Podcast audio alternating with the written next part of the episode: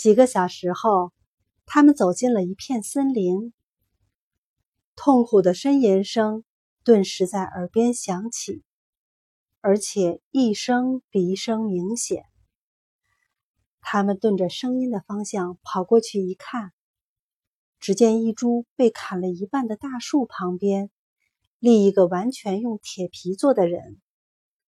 他手里高举着一把斧头，他的头。手臂、腿脚都连接在他的身上，但却一动不动地站着，好像不能够动弹。是你在呻吟吗？多罗西问那个铁皮人。没错，是我。铁皮人回答。我呻吟了一年多了，没有一个人听到，也没人帮我。我能够帮助你做些什么呢？多罗西温柔地问。我身上有一瓶油罐，你找出来，把油加在我的各个关节处，我就可以动了。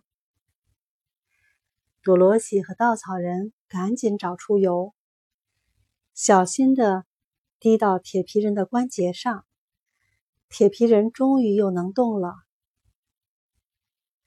多罗西希望路上能再多一个伙伴，于是问铁皮人要不要一起去绿宝石城见魔法师奥兹。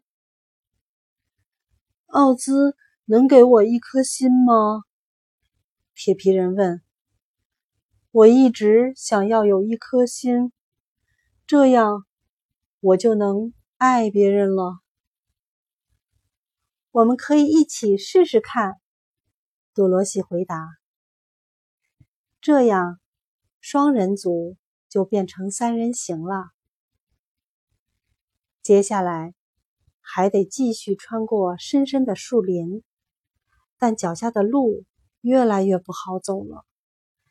就在大家疲惫不堪的时候，森林中传来一个可怕的吼声，接着一只大狮子跳出在路当中。大狮子。用它的爪子一击，把稻草人打得旋转了好几次，滚倒在路边。随后，他用尖锐的爪子抓着铁皮人。尽管狮子不能在铁皮人身上抓出什么痕迹来，还是让铁皮人吃了一惊，安静地躺到了地上。多罗西紧张又生气地吼道。你这个胆小鬼！只有胆小的人才冷不丁出来吓唬人。没想到这话一出，狮子立刻停了下来。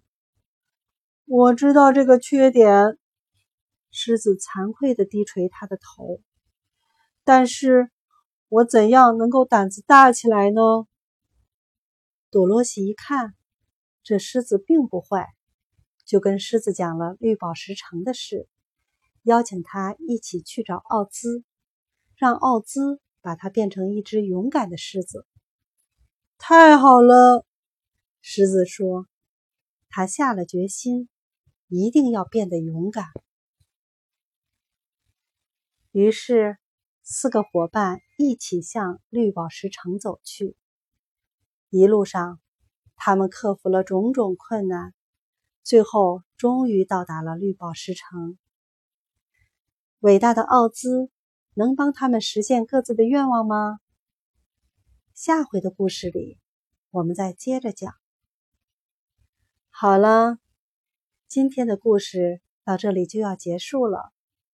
各位同学，大家快快闭上眼睛，睡觉吧，晚安。